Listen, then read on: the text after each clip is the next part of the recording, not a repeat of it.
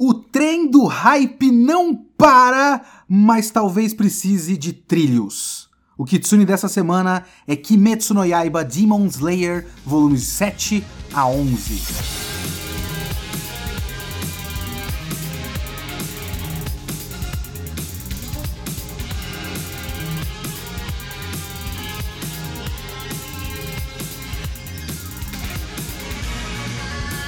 Olá, eu sou o Leonardo Kitsune e o Kitsune da Semana é o meu podcast semanal para eu comentar o que eu quiser, do jeito que eu quiser.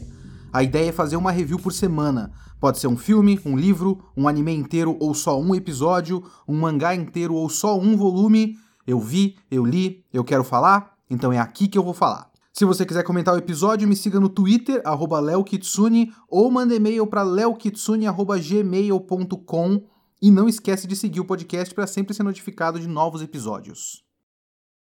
Ok, eu vou falar agora de Demon Slayer Kimetsu no Yaiba, volume 7 a 11.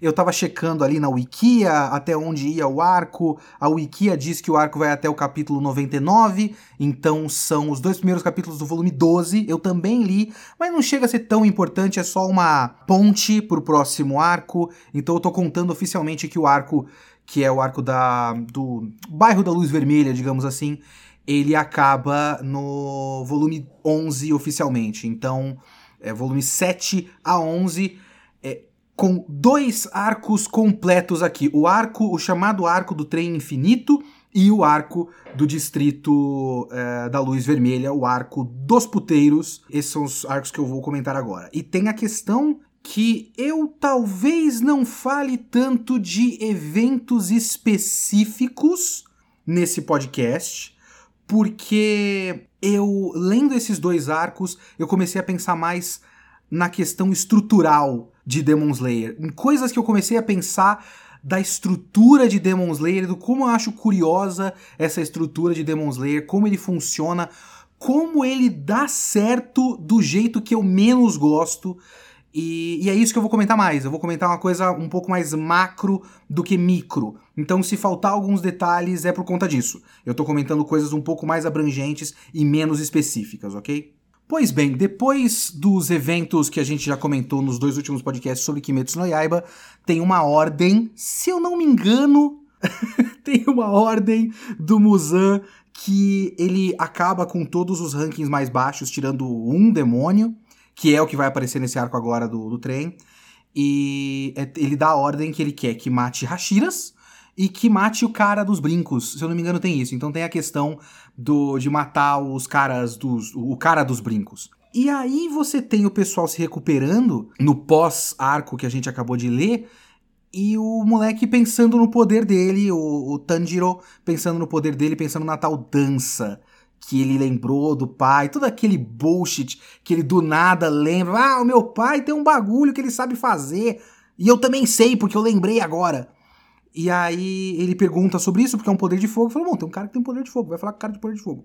E assim começa o arco. E eu já achei esquisito isso quando eu comecei a ler esse arco. Porque ele meio que começa do nada ele meio que é realmente uma pessoa chega, depois de mais uma dessas coisas de Kimetsu no Yaiba que acontecem de repente, né? Porque tudo é muito repentino em Kimetsu no Yaiba, tudo é muito atropelado em Kimetsu no Yaiba.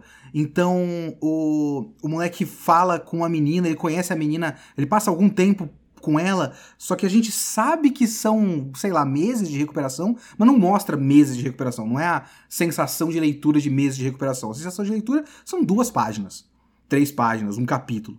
E a gente, nesse espaço mais ou menos de um capítulo, o Tanjiro mudou a vida dessa menina. Completamente. Mudou a maneira como ela encara a vida com o jogo de cara ou coroa. Mas tudo bem. É, é mais uma dessas coisas, vai ter vários exemplos ao longo de todos esses volumes que eu vou comentar aqui, é, que eu poderia ficar pensando de é, e eu vou falar alguns exemplos específicos, mas eu poderia pensar vários exemplos de isso aqui devia ter sido desenvolvido de verdade e simplesmente não foi. O autor, a autora, não sei, é, simplesmente diz pra gente que isso existe ou que isso aconteceu e a gente tem que aceitar. Beleza. Mas você estruturar um arco desse jeito é estranho.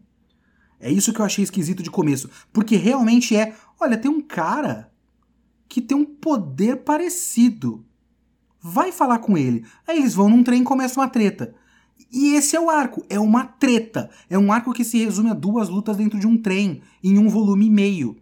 E aí um Cavaleiro de Ouro morre e a gente tem que chorar pela morte do Cavaleiro de Ouro. Isso me lembra muito Lost Canvas, inclusive. É, Lost Canvas tem uma estrutura muito parecida, muito repetitivo, né? Mostra um Cavaleiro de Ouro, a história fala, ó, oh, como ele é foda, e aí ele morre. E é isso, ad infinitum. Quase é assim no Kimetsu no Yaiba do que eu li até agora. E foi interessante ler dois arcos ao mesmo tempo. É, é, é bom que eu tenha pegado não só o arco que virou o filme, é, como o próximo arco seguinte. Porque tem um padrão. E o padrão é a não estrutura.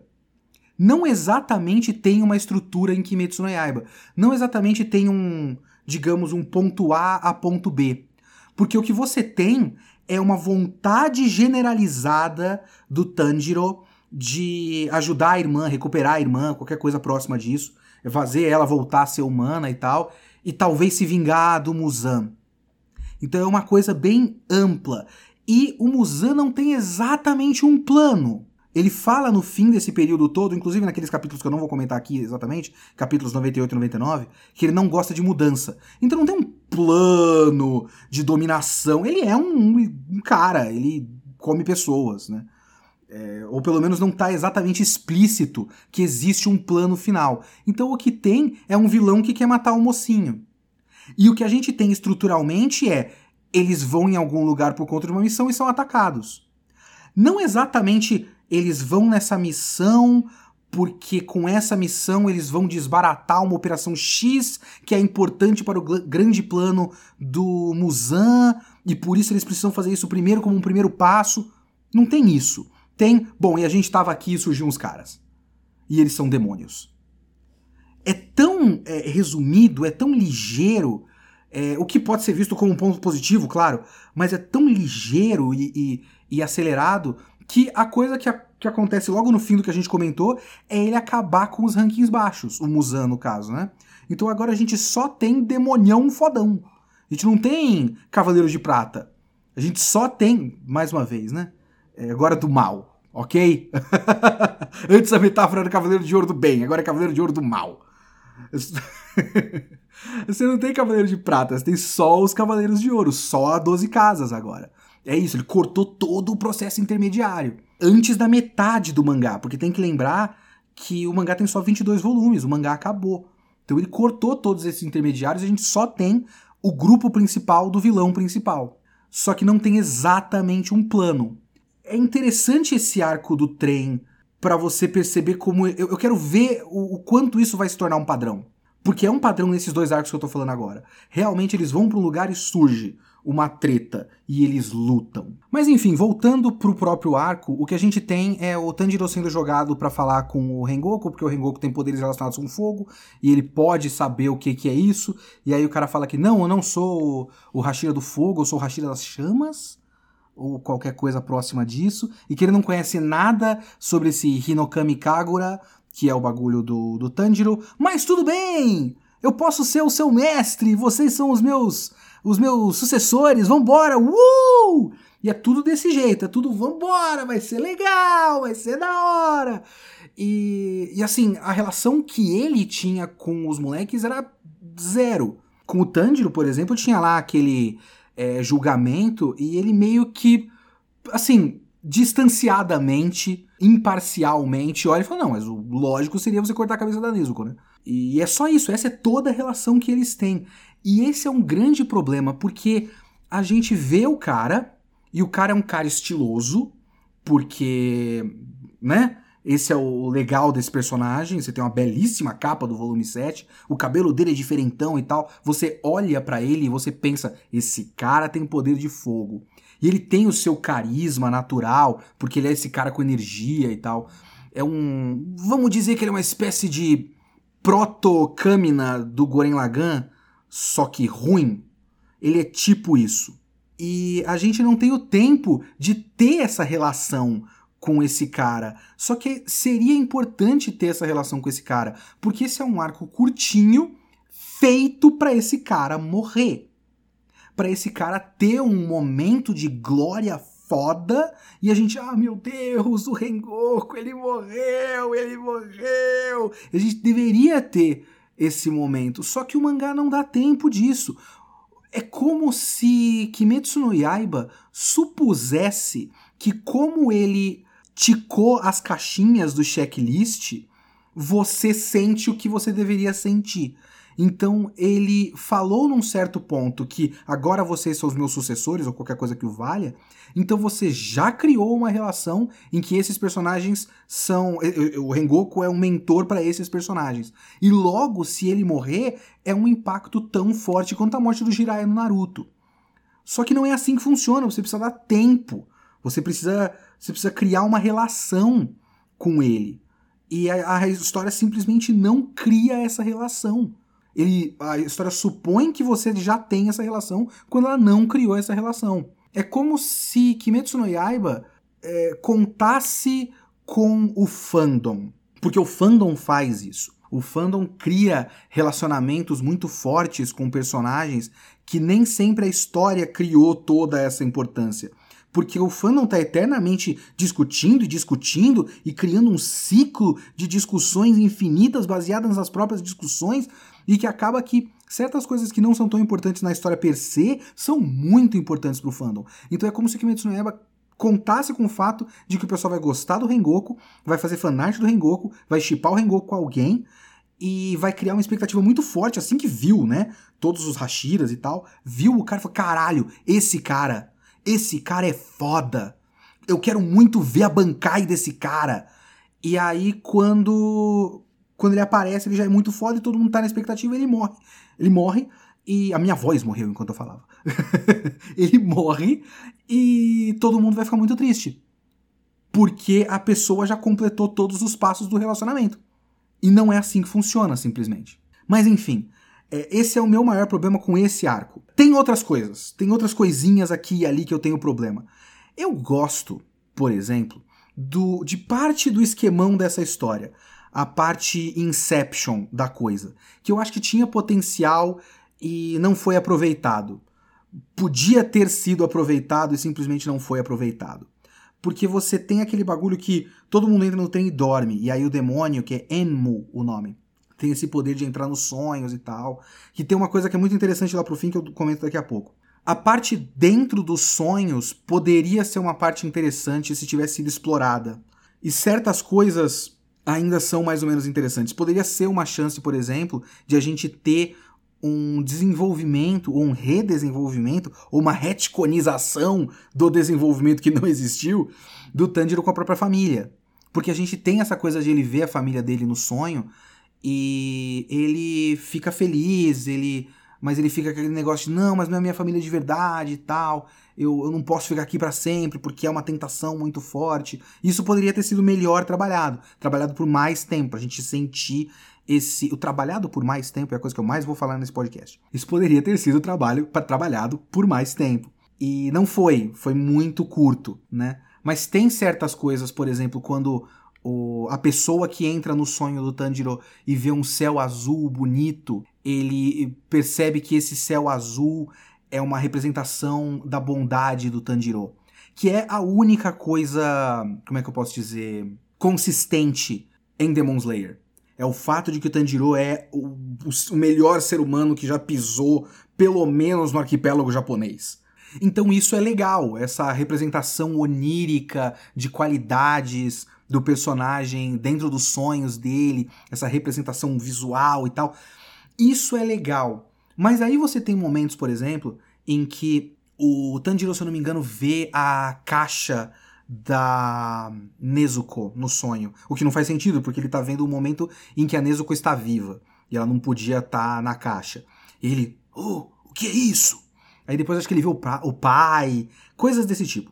É óbvio o que tá acontecendo. Você tá dentro de um sonho, coisas sem sentido acontecem. E se você vê, tipo, a Nezuko olhando para ele falando Tanjiro! com cara desesperada no meio desse sonho, você saca o que tá acontecendo ali. É, são triggers da cabeça dele para tentar acordar ele. E aí vai a narração do mangá e explica. A, a caixa da Nezuko, o seu pai e não sei mais o que. São três coisas, eu esqueci qual é a outra coisa. É, eram avisos da mente de Tanjiro, tentando fazer com que ele acordasse daquele sonho. Eu, eu, eu sei! Eu sei, eu tô lendo! Não é difícil de entender! Eu não sou tão idiota assim! São coisas frustrantes. Eu tô para escrever um texto que eu quero fazer um vídeo pro Meteoro. Eu espero que seja o meu próximo vídeo pro Meteoro, se eu conseguir fazer a pesquisa a tempo. É, mas é tudo baseado numa série de tweets do Sakuda, o Fábio Sakuda, que na época do VideoQuest fez o nosso VideoQuest sobre Gundam, e ele está morando no Japão agora com a Daisy, que também estava no nosso podcast, no nosso é, VideoQuest.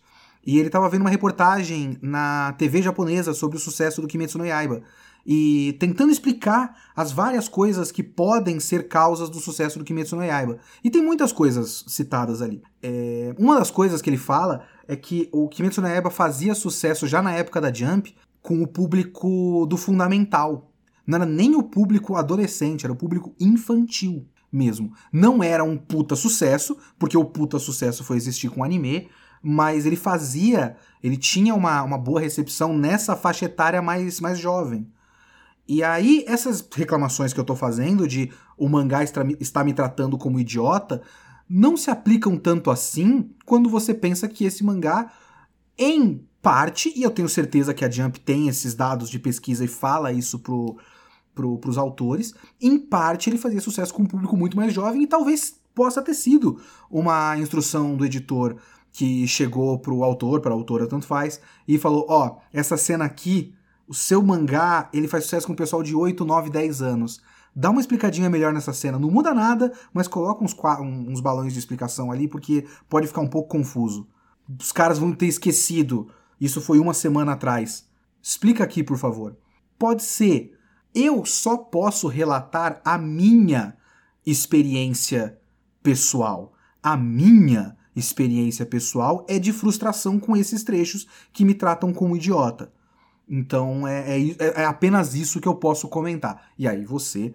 É, veja se você considera a minha opinião importante para você ou não. Se não for também, normal. Realmente eu acho que a minha opinião é pouco importante no geral para muita coisa, incluindo o mangá que é provavelmente sei lá, se ele vai passar o One Piece como o maior mangá da história, tá ficando absurdo esse sucesso. Quem sou eu para falar? 45 milhões, 65 milhões de unidades vendidas até outubro de 2020. Então, né? Foda-se a minha opinião. Mas, ok, enquanto tá rolando as coisas dentro do sonho, também tá rolando uma porradaria fora do sonho. Uma porradaria muito meia-boca. Eu acho a porradaria do próximo arco melhor, no geral. Tem lutas muito mais legais. Nesse, eu eu não lembro. E eu vou falar uma coisa para vocês. Antes de eu começar a gravar aqui hoje esse podcast, que eu estou gravando no dia 25 de outubro, saiu mais um cartaz do filme, que está em cartaz lá no, no Japão.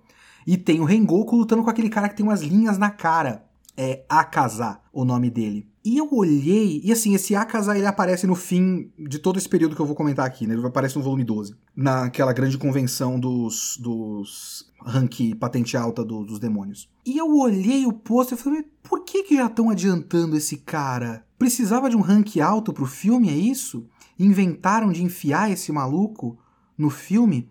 Aí eu fui dar uma conferida. E eu, ah não! O Rengoku luta com esse cara. É por isso que o Rengoku morre. Ah, tá! Eu só completamente esqueci a luta do Rengoku na qual ele morre. As lutas desse arco são completamente esquecíveis para mim. Eu li esse negócio faz uma semana. Eu tô lendo faz um tempinho e eu li essa luta faz uma semana. Eu, na verdade, eu tô lembrando agora de onde eu li, porque eu tive que ir pra uma reunião no trabalho, eu infelizmente tive que sair de casa. Então eu li essa luta no metrô. Eu, então eu lembro de toda a situação eu não consigo te dizer o que acontece na luta. Eu lembro do Tanjiro gritando pro cara, falando: Na verdade você perdeu! Ah! O, era que é basicamente o Tanjiro chegando na floresta e falando: Não, mas o controle que tava com defeito! E o computador roubou! A gente ganhou na verdade, você é bobo e tem cara de melão! E aí o Rengoku morre atrás dele. Eu lembro dessas coisas, mas o que acontece na luta? Eu não faço a mais puta ideia. Então, lutas acontecem porque é um shonen de porrada. Eu não lembro o que o Zenitsu faz. Eu mais ou menos lembro o que o Inosuke faz. porque tem alguma coisa do instinto do Inosuke, que ele tá com máscara, então ele não dorme, ou qualquer coisa próxima disso, e com o instinto do Inosuke ele não, não precisa exatamente olhar pro olho do, do bicho que tá tomando o, o motor do trem, então um bagulho assim, e aí ele consegue é, dar uma espadada no olho e tal. Eu lembro disso e só. E é, assim, absolutamente sem graça, tudo relacionado à luta per se nesse arco, na minha experiência pessoal de, de leitura. Então, simplesmente passou pra mim, sabe? Mas o Rengoku morre, então é uma puta luta. A minha sensação no fim desse arco, eu lembro que foi o seguinte: eu não consigo entender exatamente o que estava em jogo é, nesse trem eu não sei se a morte desse personagem valeu a pena no grande esquema das coisas. Porque quando você pensa no grande esquema das coisas, o que acontece é: ah, tem um caso de pessoas morrendo num trem, vai investigar. E aí eles mandam o cara de mais alta patente, não qualquer. Podiam ter mandado o Tanjiro apenas. Não, manda só esse moleque aí, o Tanjiro. Mas não, mandaram o Hashira, mandaram o cara foda. Mandaram, mais uma vez, um Cavaleiro de Ouro. E nesse caso qualquer, o Cavaleiro de Ouro morre. Porra! Que merda esse cara, hein? morreu pra nada. Porque era completo. Pessoas estavam morrendo, mas não é tipo aquele trem era importante para algo que vai acontecer no futuro. Não, pessoas estavam morrendo. Você manda alguém e soluciona esse caso. O cara morreu. E eu olhei e falei, mas caralho de asa. Valeu a pena todo esse esforço? Que coisa esquisita, né? Que morte meio à toa. Mas a, a coisa que mais me incomodou no fim desse arco foi o cara que entra no sonho do Tanjiro. E isso vai acontecer no fim do próximo arco também. Esse cara tem uma história muito interessante, muito legal, que é o seguinte: é, ele tem tuberculose, se eu não me engano. Nesse mundo com, nessa época, né, com poucos recursos, pessoas muito pobres e a, a medicina ainda em desenvolvimento e tal, o cara com tuberculose é basicamente um inválido.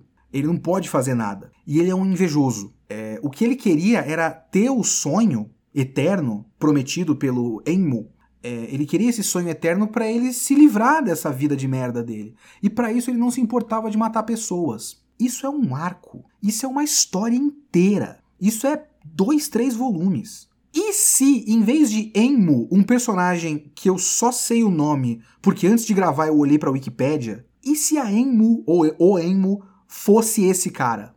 Tivesse essa história. E essa história fosse integrada à trama do arco. Ao longo das lutas, dos diálogos e tudo mais, com esse personagem demônio Enmo, a gente visse que ele virou um demônio porque na vida dele, antes de virar um demônio, ele tinha tuberculose e ele não podia fazer nada e agora ele pode fazer coisas, ele não se importa de matar, ou ele se perdeu nisso, ele só virou demônio porque ele queria fazer alguma coisa e depois que ele conseguiu essa habilidade, ele acabou se perdendo na, na, na, loucura e na vontade de matar e no gosto por matar que acabou adquirindo e tudo mais. É, e se esse fosse o arco? Mas não, o que acontece é que várias coisinhas vão acontecendo. Ah, o, o Rengoku pega a pessoa pelo pescoço, mas não pode matar pessoas, então fica num, num impasse. Ah, o, o Inosuke tá com a máscara e não é pego pelo, pela hipnose do olho e tal. É, eles subiram no trem e estão lutando de lado, assim, no cantinho, você vai vendo que tem esse cara e no fim você vê um flashback desse cara onde essa história é explicada e o Tanjiro faz o momento limbo branco do Naruto, fala, oh meu Deus, que dó dele que é o padrão do Tanjiro, todo fim de arco ele faz, oh meu Deus, que dó dele, oh, dá um abraço aqui, abraço metafórico do Tanjiro, porque eu sou uma boa pessoa. E é isso que acontece, em vez de, você, de trabalhar esta porra desta história que é tão interessante, o que ele faz é soltar isso num resumão de quatro páginas no fim do arco, pra gente ter um truque de um momento emocionante que não foi conquistado pela narrativa. A narrativa foi rolando com outras coisas. Ah, peraí, peraí, peraí, peraí. Ok, essas quatro páginas, checklist, tiquei a caixinha aqui, agora você se emociona. Ah, que emoção! E é isso. E é isso que esse mangá faz.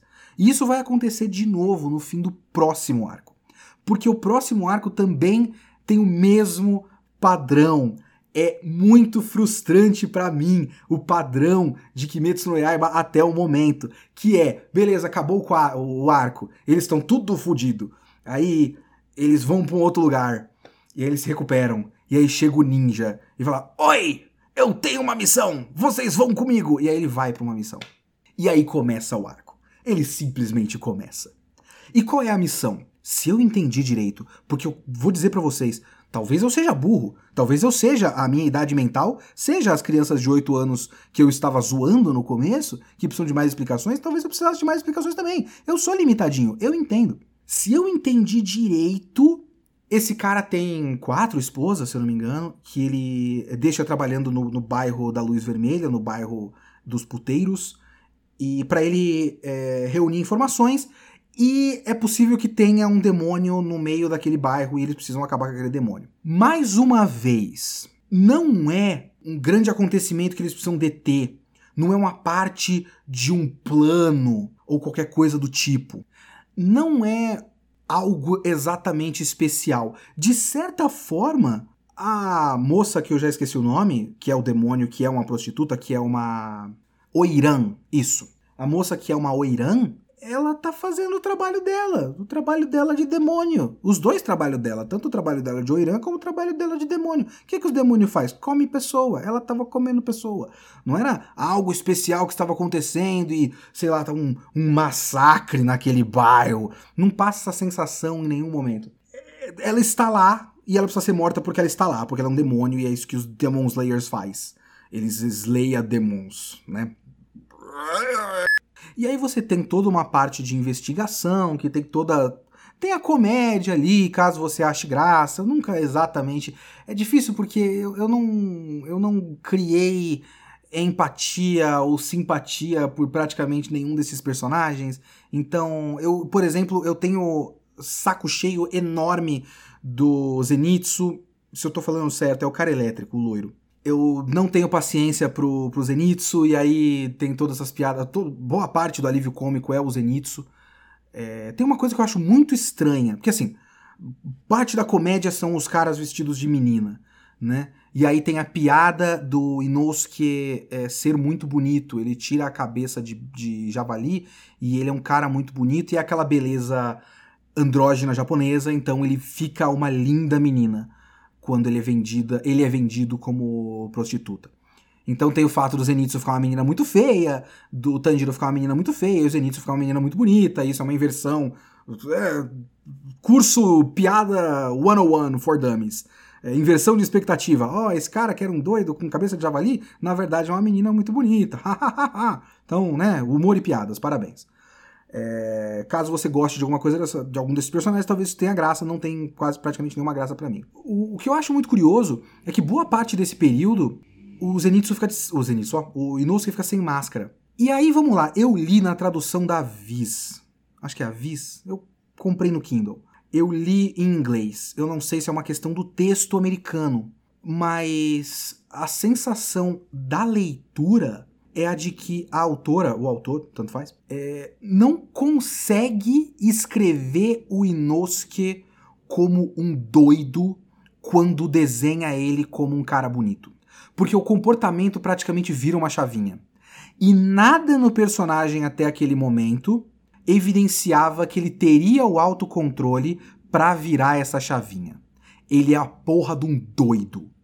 Ele pega uma espada nova, perfeita, e quebra a espada porque ele só consegue lutar com espada quebrada. Porque ele é a porra de um doido. Por que exatamente ele age tão controladamente sem a máscara? Então isso é uma coisa que me incomodou. E aí outras coisinhas incomodaram ao longo da história. Por exemplo, assim, pequena lista que eu lembro de cabeça de coisas que simplesmente acontecem e não são explicadas é, por nada. É, os ratos do Uzui. O Uzui tem uns ratos musculosos que fazem uns serviços, mas eles nunca são mostrados em nenhum momento até o momento que precisa que o rato apareça para dar a espada para alguém. Eu não sei se era pro Tanjiro ou pro Inosuke. É, os ratos do Uzui. O Uzui emprega ratos que são muito fortes e eles vão pelos lugares e entregam coisas. E se isso tivesse sido mostrado em algum momentinho, sabe? Alguma cena em que ele precisa de alguma coisa, os ratos aparecem, ele pega e todo mundo olha e fala: caralho, o que, que é isso? Ah, são os meus ratos. Pronto! Três quadros meia página. Mas nem isso. Aparece quando precisa acontecer, estritamente quando precisa acontecer. O poder do, do som ou da música do Uzui. Porque o Uzui, ele é o Hashira do som, beleza. E ele tem aquelas duas espadas que tem tipo um buraco no meio, na lâmina. O Uzui não sabe exatamente o que as espadas fazem, porque elas são poderosas demais. E demora muito do ponto que é, isso é falado até o Uzui realmente lutar para você ver o quanto elas, essas espadas são poderosas. Então você tem essa informação que é, bom, ele sempre dá um golpe e sempre dá certo, então ele não sabe exatamente como dar certo esse golpe. O que para mim é uma evidência de que ele é um péssimo guerreiro, porque ele não faz ideia do que ele tá fazendo. É como se ele fosse campeão do Evo, apertando o botão no controle do, do videogame no Street Fighter. Eu não sei o que eu fiz, mas eu ganhei. Beleza. Mas tem a coisa a ver com música, porque ele é o cara estiloso, flashy, na tradução em inglês, né? E ele é o cara estiloso e ele tá, tá sempre querendo aparecer e papapá. E num certo momento no meio da luta, é descrito por narração, porque são coisas que a. Parece que a narrativa visual não consegue expressar. Ele começa a lutar e ele fala que ele vai entendendo o estilo do adversário como notas musicais. Então ele consegue lutar é, bem desse jeito por causa disso, porque ele vai pegando o ritmo e quando ele pegou o ritmo ele fica basicamente inatingível. Isso não é explicado visualmente e só é explicado por narração apenas estritamente no momento que isso vai ser usado. Que são esses momentos, o Kimetsu no Yaiba é isso o tempo todo. Próprio, o próprio Hinokami Kagura, que é o bagulho que é uma das coisas mais importantes do mangá a essa altura, nessa metade do mangá, que é o fato de que o Tanjiro foi treinado pelo Rokodaki com o poder da água, mas ele tem meio que instintivamente poderes de fogo. E o poder de fogo dele vem de uma dança que ele via o pai dele fazer. Como é essa dança? Porque toda vez que ele usa, eu sei que parece um monte de fogo. E eu sei que é rápido, porque a mina na luta, a demônio lá, ela fala que é rápido, mas eu não sei como é essa dança. Qual é a sequência de movimentos? Eu vou comparar aqui com o mangá, infelizmente, perdão, moral e bons costumes, o mangá do filho da puta do pedófilo, o Samurai X, que infelizmente ainda continua sendo um ótimo exemplo de, de shonen bem feito. Porque as técnicas do Kenshin, a, a técnica de boa parte dos caras, das pessoas, né, do, dos personagens, é, mas as técnicas do Kenshin elas são explicadas passo a passo. Então, quando você vê ele dar o primeiro golpe do macaqueiro Rino Hirameki e girar, você percebe, tanto pela narração, pelos pensamentos dos personagens, quanto pela narrativa visual, que naquele giro ele tá criando uma força centrífuga tão forte, ou centrípeta, eu nunca sei qual é qual, mas uma força dessas duas, tão forte que tá criando um vácuo no meio do espaço entre o Kenshin e o inimigo que tá atraindo o inimigo para ele, e aí ele dá o segundo golpe. E isso é explicado, isso é construído ao longo do tempo, porque tem uma grande expectativa, e isso é importante. O Hinokami Kagura, a, a técnica principal do, do moleque, que é a porra do GIF do episódio 9, 19, desculpa, é o Hinokami Kagura, é um ponto, é um plot point. A técnica de água não é um plot point do mangá. É só uma coisa que ele aprendeu. A técnica de fogo é um plot point. Então isso deveria ter sido construído. Então você vai construindo ao longo do tempo as ideias relacionadas com isso. E aí, quando você vê, você constrói um pontinho da dança, você constrói um outro pontinho relacionado a fogo. Você vai construindo esses pontos e aí você chega no ponto em que ele vai fazer a dança e você vê o passo a passo da dança. E você entende que ele dá um primeiro golpe de espada, e aí ele gira, e aí ele faz isso. Essa é a graça do shonen. É para isso que mangá serve. É para isso que a narrativa visual, a narrativa momento a momento, do mangá serve para a gente ver a descrição dos movimentos passo a passo e sentir o movimento, mesmo que não tenha de fato o movimento. Mas eu não faço ideia de como funciona a técnica principal do personagem principal, que é um grande ponto do roteiro do mangá inteiro. Eu não sei. Eu sei que é foda. E eu sei que é importante e que foi abordada da pior maneira possível, como sempre. Por que, meus amigos, a gente chega na mancha? A porra da mancha. E essa coisa da mancha, aquilo me deixou frustrado de verdade. Toda a minha experiência de leitura de Kimetsu no Yaiba é uma grande frustração. Muito bem, a questão da mancha na cabeça dele nunca foi exatamente abordada ao longo da história. E para mim, isso era bem legal. É só uma coisa. Ele tem essa coisa na cabeça. Normalmente, esse é o tipo de coisa que você fala no primeiro capítulo. Nossa, é aquele menino com a mancha na cabeça. Isso seria importante para a história. Mas em Kimetsu no Yaiba não. O moleque tem uma coisa na cabeça e a história vai passando e é só um detalhe de design dele. É interessante, é legal. Tudo bem. Aí do nada, no meio da luta, você tem o um flashback doido sobre o fato de que essa, esse sinal na cabeça, ele, ele começa a lembrar enquanto ele tá lutando. Esse sinal na cabeça é um sinal dos escolhidos do Hinokami Kagura. Aí, no primeiro passo, o que, que você tem? Ah, pronto, ele é um escolhido. É mais uma história de escolhido. E o Hinokami Kagura é a primeira respiração. Caralho, pronto. Esse era um moleque qualquer que, na verdade, usa a técnica que é a origem de todas as técnicas. Ele é foda demais.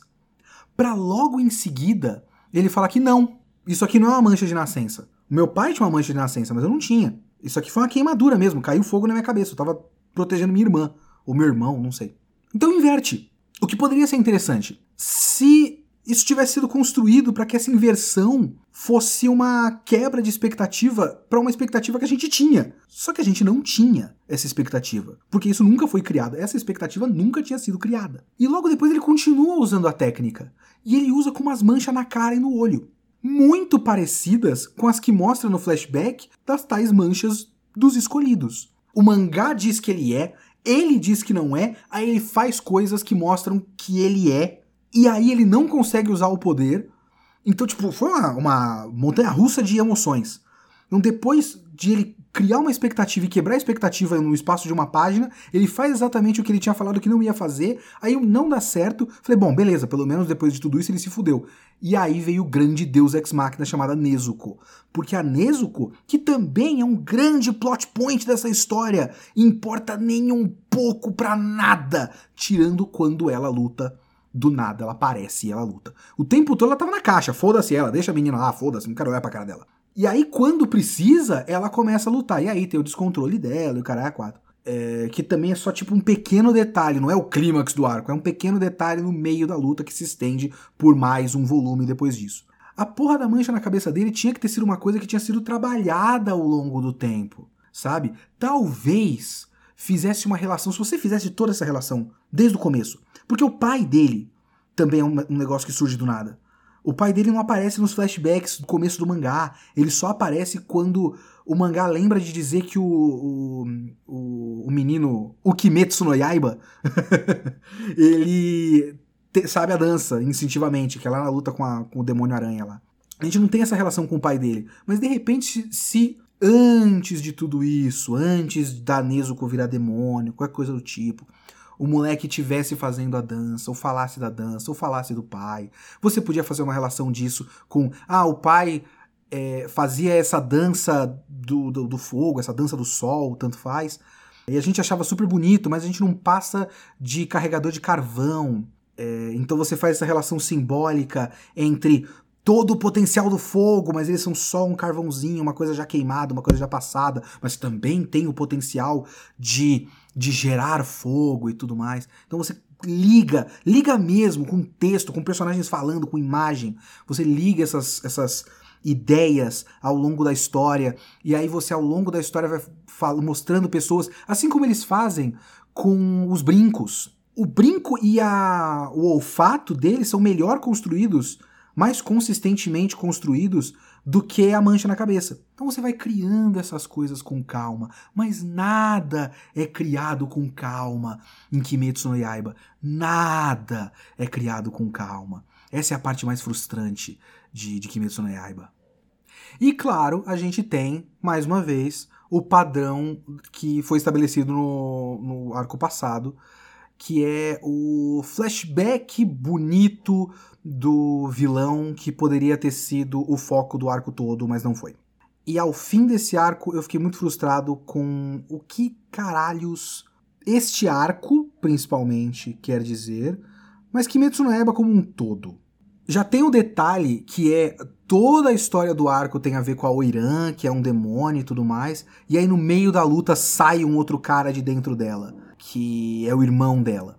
E aí a luta vira com esse cara, e ela é subalterna. Esse cara é um rank 6 lá, que já é bem merda, né?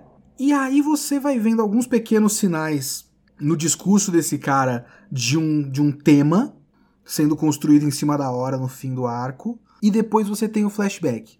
E o flashback, mais uma vez, que nem o cara da, da tuberculose, é muito interessante.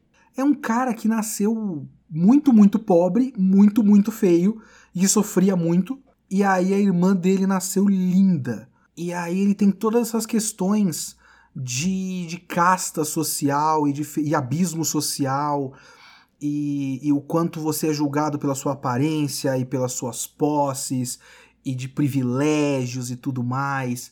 E isso é tudo muito interessante. E você tem o fato de que ele realmente amava muito a irmã dele, tudo que ele fez foi pela irmã dele. E você tem o discurso bonitinho do Tanjiro no fim, falando: ah, não briga agora porque você só tem um ao outro e tal. Eles de fato se amam e tudo mais e que é mais uma dessas coisas que, se você trabalha bem ao longo do arco e faz uma relação entre os temas, sabe? Você realmente relaciona o amor desse demônio pela irmã com o amor do Tanjiro pela irmã, com o amor do Uzui pelas esposas dele, que parece ser genuíno, sabe? Não é um cara que quer quatro mina porque ele é fodão e gosta de, de transar muito, porque ele é um transão não é exatamente isso. Parece, é feito, falado como um cara que realmente se importa sentimentalmente é, pelas quatro igualmente, é uma coisa bonita. Então você faz essa relação bem forte, bem construída, bem entrelaçada na trama, é, e talvez você faça uma relação maior com a questão, por exemplo, o Uzui tem um pequeno flashback onde ele fala dos irmãos dele e da relação dele com os irmãos e tal. Então, de repente, você faz essa relação de, de, de amor familiar com privilégios e preconceitos e, e o, o quanto em certas situações você só tem a sua família para se apoiar. Então, eles teriam salvação se eles tivessem se apoiado em vez de sucumbir à, à maldade e tal. Mas não, isso é apresentado no fim do arco literalmente quando os caras já foram vencidos, que só sobrou a cabeça deles reclamando um com o outro e dissolvendo. No fim do arco, num flashback, e o Tanjiro, ele sente isso, né? Porque o flashback é pra gente, não é o Tanjiro que tá vendo um filminho. Ele sente que, que essa relação deles é desse jeito e acaba. E é muito fraco. E poderia ter sido tão interessante. Tão interessante. Mas não é. Porque a história precisa correr tresloucadamente, cortando passos e cortando processos para chegar logo num final de um jeito bizarro. Eu não consigo entender para que tanta economia, que a única explicação de tanta economia para mim é o medo do cancelamento, porque parece muito que esse mangá tá com medo de cancelar, sabe? Porque ele tem 22 volumes. E aí que entra uma coisa que eu fiquei pensando bastante. Ele tem 22 volumes, sei lá, o, o, o Bleach o arco final do Bleach começa, se eu não me engano, no volume 50. E ele tem 74. Então o arco final do Bleach tem 24 volumes. O Kimetsu no Yaiba tem 22, ele é menor do que o arco final do Bleach inteiro. E ele apresenta o vilão no começo. Então ele está já num arco final desde o começo. No fim das contas, o shonen de luta que ele mais me lembra é o Stardust Crusaders, o Jojo Parte 3. Só que ele não sabe exatamente fazer o que é o bagulho que funciona do Stardust Crusaders. Deixa eu esclarecer aqui. Eu, eu peço desculpa para você que, que é, um, é um Jojo Fag. Eu gosto de Jojo no geral. Eu acho a parte 4 a melhor parte. Eu gosto muito da parte 2. A parte 5 é legal, é divertida, eu gosto da estética. É, eu sou um defensor da parte 1. E eu tô só no anime, né? Eu sou um defensor da parte 1. Meu negócio é que eu desprezo Stardust Crusaders. Eu não desprezo o Kimetsu no Yaiba. Eu fico frustrado lendo. Eu acho ele no máximo médio e sem graça. Sabe? Eu, eu tô lendo porque eu preciso entender. Mas é um mangá que eu teria largado no volume 2, mais ou menos. E nunca mais olhado na cara dele, se não fosse todo esse, esse estardalhaço com Kimetsu no Yaiba. Então, para deixar claro aqui, que quando eu digo para você que Stardust Crusaders faz umas coisas melhor, estruturalmente melhor do que Kimetsu no Yaiba, entendam que eu desprezo a estrutura de Stardust Crusaders. É isso que eu estou dizendo aqui. Porque o que Stardust Crusaders faz? Ele estabelece, logo no começo, um vilão. E coloca o vilão na casa do caralho. E a história toda é um caminho até o vilão. É estruturalmente lógico. Muito simples de entender. O que me frustra no Stardust Crusaders é que me dá muita sensação de que nenhuma das lutas está exatamente ajudando para um objetivo final, sabe? Porque vencer um, um Zé das Couve qualquer no meio da história não exatamente ajuda a vencer o Dio. Tirando o fato de que eles estão treinando, talvez. Só ajuda pelo fato de que antes eles estavam num ponto do mapa, agora eles estão um pouquinho mais para frente do mapa.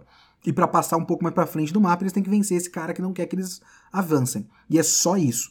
Mas não exatamente colabora com a trama. A trama já está feita é, a questão é: um, o objetivo de vencer o Dio no Stardust Crusaders é muito claro. Esse cara tá. O poder dele tá influenciando a mãe do Jotaro e precisa matar o Dio pra mãe do Jotaro sobreviver. Ponto. E segundo, por mais que as lutas não exatamente sirvam para fazer a trama avançar, você está inevitavelmente avançando, porque você está andando em linha reta em direção ao inimigo. É isso, esse é o truque do, do Stardust Crusaders.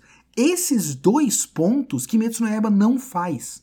Porque a relação entre vencer o Muzan e recuperar a Nezuko não é tão linear assim.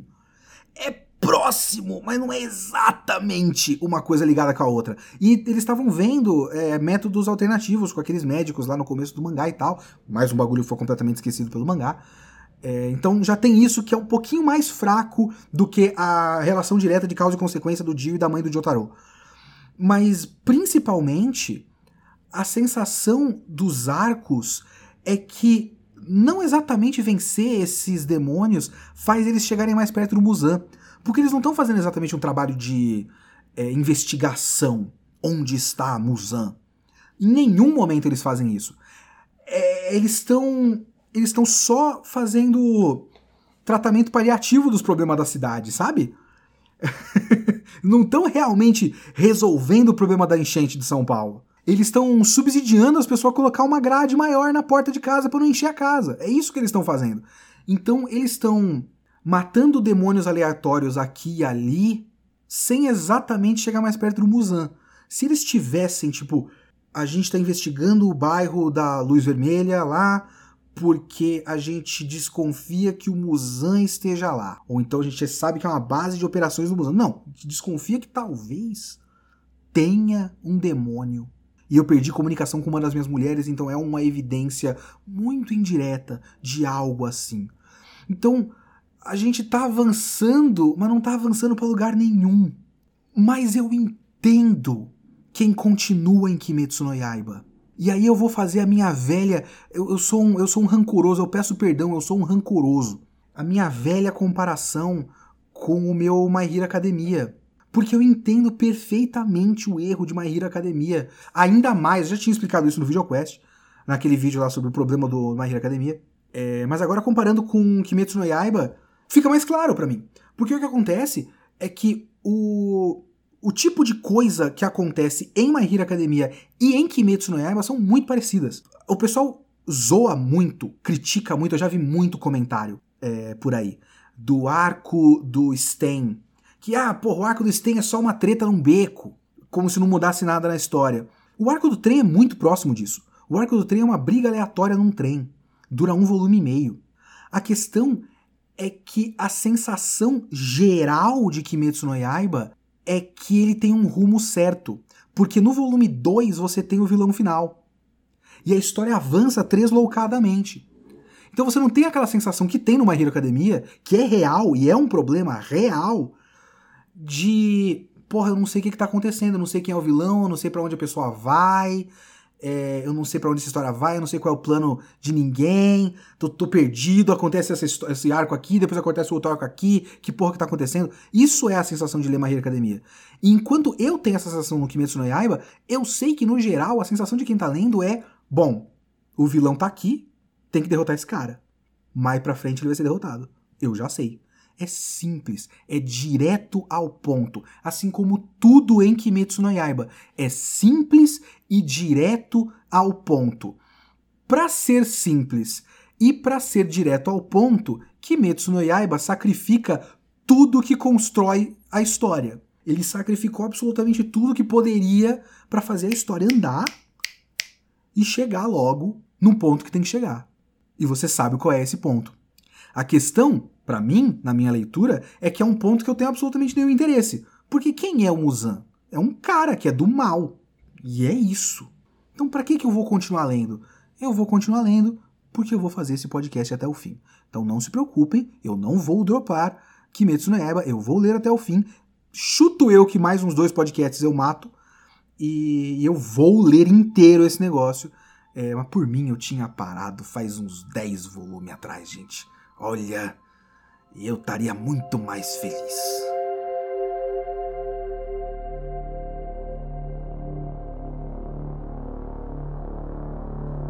Muito bem, vamos aos e-mails do Kitsune da semana 19, que foi sobre o anime da Netflix e de Masaki Yuasa 2020 Japão Submerso, ou Japão Submerso 2020, não faço a mais puta ideia. Vamos lá, eu selecionei alguns e-mails, todo mundo mandou um e-mail muito gigante, é, porque é o tipo de, de tema divisivo, digamos assim, e eu tentei selecionar alguns aqui com pontos de vista mais ou menos diferentes, né? É, mesmo pessoas que gostaram do podcast, entenderam o meu ponto, mas não gostaram do anime quando estavam vendo, como por exemplo é o caso da Laís Scherer, Laís Scherer Donini.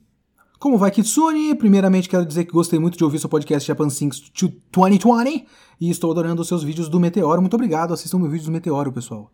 Eu, eu faço vídeos agora. Inclusive, como eu falei na própria review, eu tô com a intenção de o próximo vídeo do Meteoro ser sobre tentando explicar o sucesso de Kimetsu no Yaiba. Então, é, estejam lá, hein? E-mail. Uh, muito bem, apesar de eu ainda não conseguir gostar de Japan Sinks, olha só, depois de ouvir o seu podcast eu consegui entender melhor o que a série queria passar. Quando eu assisti, eu pude notar várias ideias muito interessantes uh, sobre, a sobre a identidade e filosofia japonesa que você citou, mas eu infelizmente fui uma das muitas pessoas, de fato são muitas, que não conseguiu entrar na série, não conseguiu e não achar estranho as escolhas e o rumo que a série tomava a cada episódio. Lembro de achar o primeiro episódio muito bom, mas o final do segundo episódio, quando o pai morre, eu imediatamente fiquei com preguiça e pensei, ok, essa é uma daquelas séries em que todo episódio alguém do grupo vai morrer, drama, choro, etc. E esse instinto da Laís é um instinto que eu entendo perfeitamente. Quando eu vejo uma história que tem aquele momento que quer que eu chore, ah, não, vai tomar no cu, né? O negócio do, do Japan Sinks para mim é que nesse momento eu não fiquei focado no fato de que ele quer que eu chore. Eu fiquei focado no fato de que a morte do cara não foi um espetáculo, foi tipo um bagulho repentino e, e feio. E rápido.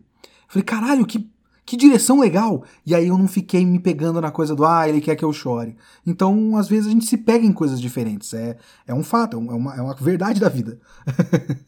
então, a partir daí, eu fui ficando, voltando pra Laís, cada vez menos interessada na série e nos personagens. Como você falou, o que os personagens representam para as ideias e mensagens da série é muito interessante e eu gosto disso. Mas me pareceu que eles são apenas uma representação e cada um tem o seu momento de discurso emocionante antes de morrer e eu achei um saco, porque eu não me importava com ninguém. Eu, assim, 100% entendo o que você tá querendo dizer, 100%. Não dá para você achar legal, dá, porque eu fiz um pouco isso.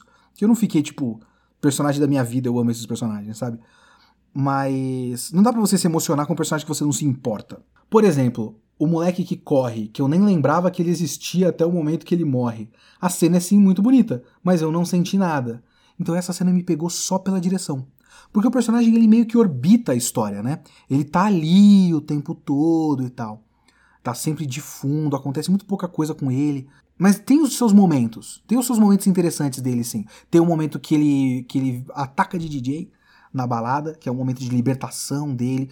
Tem um momento que ele faz aquele rap improvisado sobre como o Japão é bom, é, o que é bem interessante o ponto de vista dele, porque aquilo me pegou. Que ele é um personagem que se fechou pro mundo, ao mesmo tempo que ele não é tipo, tudo é ruim, vocês são os bostas. Não, ele é tipo, nós temos bons valores, a gente tem que valorizar os nossos bons valores.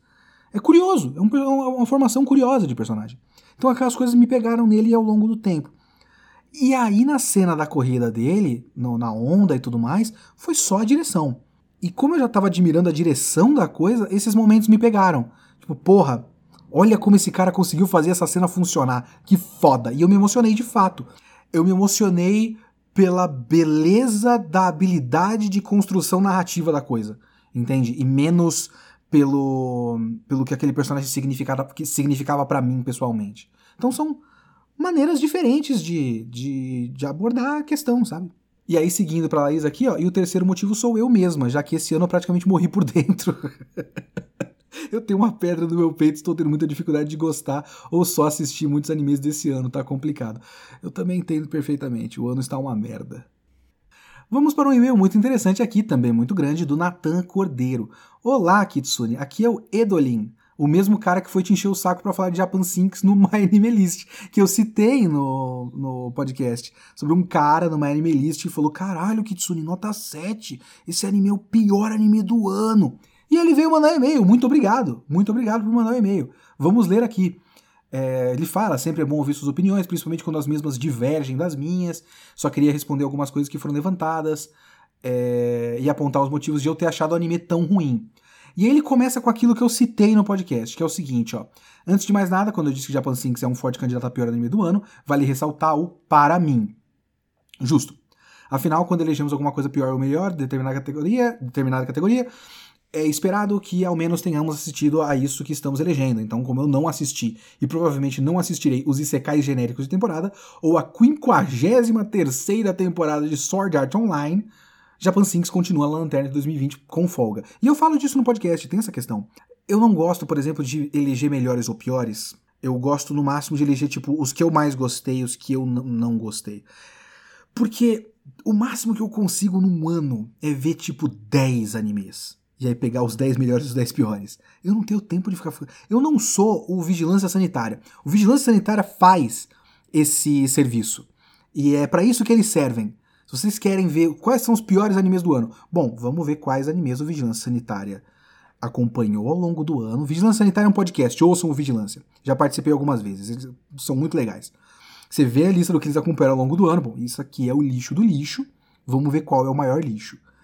E aí eu também não vou ver essa. Eu vou ver a Arifureta, que eu nem sei se foi desse ano. Foi desse ano a Arifureta? Ou foi do ano passado? Não vou ver a Arifureta. Mas é o, é o ponto que eu queria chegar quando eu falei. Então, pelo menos, é, se você tivesse visto a Arifureta e achado Japan Sinks pior, aí seria complicado. Vamos lá, o que mais me irrita em Japan Sinks é o seu roteiro. E todo o e-mail dele tem muito uma, uma questão que eu acho interessante, que também é uma questão de abordagem, uma questão de como você vê as coisas e como certas coisas funcionam para você ou não em determinado momento. Porque às vezes as coisas podem não funcionar para você daquele jeito. Porque os comentários dele vão de roteiro. Então os comentários dele são do tipo de comentário que eu fiz ao longo de toda essa uma hora sobre Demon Slayer. Porque no Demon Slayer eu não tô comentando o tema. Até porque eu não consigo entender qual é o tema, eu acho que não tem. Agora, quando eu percebo que tem um tema forte, consistente, trabalhado é, em várias instâncias, como é o Japan Sinks, como foi o BNA, por exemplo, eu consigo perdoar certos, certas inconsistências de roteiro quando elas acontecem em prol da consistência temática. BNA, por exemplo, tem problemas de roteiro que são problemas para mim porque confundem o tema. O Japan Sinks, por exemplo, tem certas inconsistências de roteiro que de, de lógica, digamos assim, que são em prol da consistência do tema. São coisas que parecem não fazer sentido, mas que fazem sentido quando você pensa no que a história quer dizer. E aí você pode gostar disso ou não. Você pode olhar para tudo isso e falar, tá, Tudo bem, eu sei o que você queria dizer, mas isso não faz sentido. Então arranje uma maneira de dizer o que você está querendo dizer, fazendo sentido, plausível e aceitável. E o e-mail do Natan para mim é isso. É uma vontade de, beleza, eu, eu entendo o que esse anime está querendo dizer, mas ele devia ter dito tudo isso de maneira que fizesse sentido lógico da maneira como pessoas se comportam. Por exemplo, como você mesmo cita, muitas coisas só acontecem porque o roteiro precisa que elas aconteçam, e isso faz com que tudo se torne apenas muito idiota. Também é uma reclamação plausível. No caso do Japan Sinks eu não acho, mas enfim. O cientista maluco e o youtuber são praticamente dois deus ex-máquinas ambulantes. Olha alguns argumentos que sustentam isso. O cientista estava naquela seita simplesmente porque sim, não existe outra explicação plausível. Quem diabos esconde estudos super importantes numa Batcaverna 2.0 com direito a pendrive no dente e tudo? Ah, aquilo foi legal demais, tá reclamando do quê? o youtuber chegou no momento exato para salvar a protagonista simplesmente deixa para trás um equipamento caríssimo, creio eu, e se junta com um bando de pessoas desconhecidas no meio do apocalipse. Por quê? Porque sim, ora bolas. A mãe achar os garotos em alto mar não é um problema. O problema é o cara me aparecer com um fucking tanque de guerra que ele tirou sabe-se lá Deus de onde.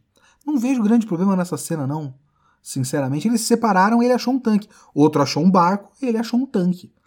Muitas coisas estão jogadas. O pessoal achou um engradado de água é, mineral no meio da água. Muita coisa pode ser achada é, naquele tipo de apocalipse específico. O cara achou um tanque, o exército foi pro caralho. O balão do final você mesmo citou, então não vou, nem vou me, me estender. Outro ponto que me irrita é como eles utilizam certos personagens para simbolizar e representar certos aspectos do Japão, mas sem nenhuma importância narrativa e sem carisma algum por parte desses personagens. O vovô viciado em morfina e o corredor antissocial, por exemplo, só servem para representar a xenofobia japonesa e os hikikomores no geral. De resto, poderíamos dar um Ctrl Alt Del neles que não faria diferença alguma pro decorrer da história, só ficaríamos sem a cena da ponte, que foi a melhor coisa do anime inteiro. Eu também vejo problemas no eixo temático da obra, e aí a gente tem discordâncias talvez, hein? As críticas que o anime faz aos problemas presentes na sociedade japonesa são interessantes, de fato. Porém, a obra faz críticas ferrenhas à xenofobia, ao imperialismo, às próprias catástrofes naturais, apenas para no final exaltar a cultura e a sociedade japonesa, concluindo assim de modo completamente oposto ao que havia sido trabalhado até ali. Tem uma segunda parte do que ele está falando, mas antes, eu não acho que a história estava criticando, criticando, criticando, criticando e a elogia. A história estava trabalhando a ambiguidade da questão o tempo todo, para mim. O... Me incomoda um pouco que acabe como uma grande propaganda, sim, e acaba meio que só positivo, de certa forma. Mas a ideia do 2020 Japão Submerso não é apenas negativa para depois se contradizer. Ela é a questão da ambiguidade, do quanto essa, essa, esse debate não é um debate de respostas fáceis. Essa é a questão. Então eu não acho que tem uma contradição aí, não. Tem uma escolha final, mas não é uma escolha exatamente contraditória. Inclusive, até onde eu sei, voltando para o e-mail, o livro original do Japan Sinks critica o imperialismo japonês e todas as atrocidades trazidas por ele, conclui dizendo que o Japão pagará por seus pecados. Independente disso ser bom ou não, ao menos é coerente, coisa que o anime do Yuasa não é. Então discordamos aí também. E eu também acho que o anime do Yuasa não precisa exatamente reproduzir o que o livro diz. Ele é baseado no livro, ele pode dizer outras coisas. É tipo Tropas Estelares, que é um livro fascistão, e aí o Paul Verhoeven transforma ele num filme que é uma paródia do fascismo. É legal pra caralho isso. Tudo fica ainda pior quando eles inserem os dois irmãos que há poucos minutos atrás odiavam o Japão no momento de exaltação e no orgulho de ser japonês.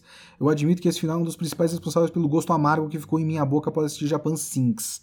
Eu. Bom, ó, esse final ele é meio piegas, né? Ele é bobão, assim, ele é meio. Tem isso, eu, eu falo isso no podcast. Mas eu ainda acho um ótimo anime. E muito obrigado pelo e-mail, Natan. Valeu por opiniões diferentes, é da hora. Obrigado. Continue mandando. E um e-mail um pouquinho mais específico, que é do MyCat, o José Gonçalves. Meu nome é José, sou de Portugal, adoro podcast. Abraço para você, de abraço para todo mundo de Portugal, para as quatro pessoas de Portugal que ouvem o meu podcast. Acompanhava o teu trabalho no VideoQuest já há algum tempo e adoro o novo formato do Kitsune da semana. Em relação ao último episódio sobre Japan 5 2020, não entendi bem a tua opinião em relação ao ferimento na perna da protagonista. Ela ignorou aquilo várias vezes e nós vimos. É mais uma daquelas críticas de isso não faz sentido, lógico. Ah, ela ignorou aquilo várias vezes e nós vimos a ferida ficar cada vez mais grave. Ela, inclusive, fez trabalho voluntário em um hospital e ninguém foi capaz de notar a porra da ferida. Isso é verdade, né? Podiam ter visto. Enquanto via o anime, Fiquei muito chateado por ela ter que amputar a perna simplesmente por ter ignorado o problema. É, a questão é que na internet, olha só, você acabou de me dar ideias aqui. Na internet, muita gente diz que a ferida representa o sentimento de culpa por não ter ajudado as colegas, como se ela sentisse que não, que não deve pedir ajuda a ninguém porque a ferida representa o seu fardo que ela vai ter que carregar por não ter salvo as pessoas. Para mim é exatamente isso. Tanto que levou, voltando ao e-mail, tanto que isso levou a não poder competir nas Olimpíadas normais, ele colocou aspas normais aqui, é, as Olimpíadas não, não para Olimpíadas, né? Tal como as suas colegas de equipe mortas não puderam fazer. Tendo essa visão em conta, queria saber qual é a tua opinião. Eu pessoalmente acho que é uma explicação plausível e lógica, mas continua difícil de engolir a ideia de que ninguém reparou naquela ferida infectada. É, mais uma daquelas coisas que são saltos lógicos que você precisa relevar porque a história quer ser contada. Eu não vejo problema, sinceramente. Eu acho que tem muito disso. Tem muito de ela guardou essa culpa para si e ela não vai pedir ajuda para ninguém e não vai falar para ninguém e não quer incomodar ninguém. A questão de não incomodar ninguém é muito forte no Japão, até onde eu vejo de várias coisas por aí.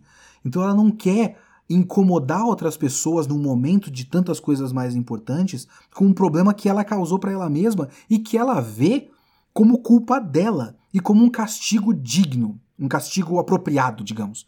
E por isso que ela não fala nada. Ninguém viu, devia ter visto esse tempo todo, algum momento a mãe dela ia olhar para a perna dela, sabe? A calça levanta um pouco quando ela tá sentada no chão e a mãe olha e fala: "Que é isso na sua perna?" E aí ela ia ter que falar. Eu tava esperando isso o anime inteiro e ninguém fala nunca. É, e até isso que você falou aqui, que é bem interessante. Tipo, ela tirou a chance das amigas dela de, de irem pra Olimpíada. E aí ela fazer isso fez com que ela perdesse a chance de ir para a Olimpíada principal. Mas ela ainda conseguiu se reerguer, com o apoio da tecnologia, por exemplo. Assim como o Japão, que fez muita merda, deixou muito para trás, pagou pelos seus crimes e agora precisa se reerguer de alguma forma, com o apoio de várias várias emendas que você precisa fazer, vários suportes alternativos para conseguir seguir em frente. É simbólico. Eu gosto quando as coisas são simbólicas. Eu vou fazer o quê? Nem tudo precisa ser literal. Eu gosto das coisas simbólicas. Por isso eu gosto de Japan Sinks. E eu entendo que eu não gosto de fazer o quê? É um anime que força um pouco a sua suspensão de descrença. Muitas vezes, várias vezes, por episódio. Muito obrigado pelos e-mails, pessoal. Então ficamos por aqui com mais um Kitsune da semana. O Kitsune da próxima semana é o volume 2 da edição da JBC de Boa Noite Pum Pum. Valeu, gente.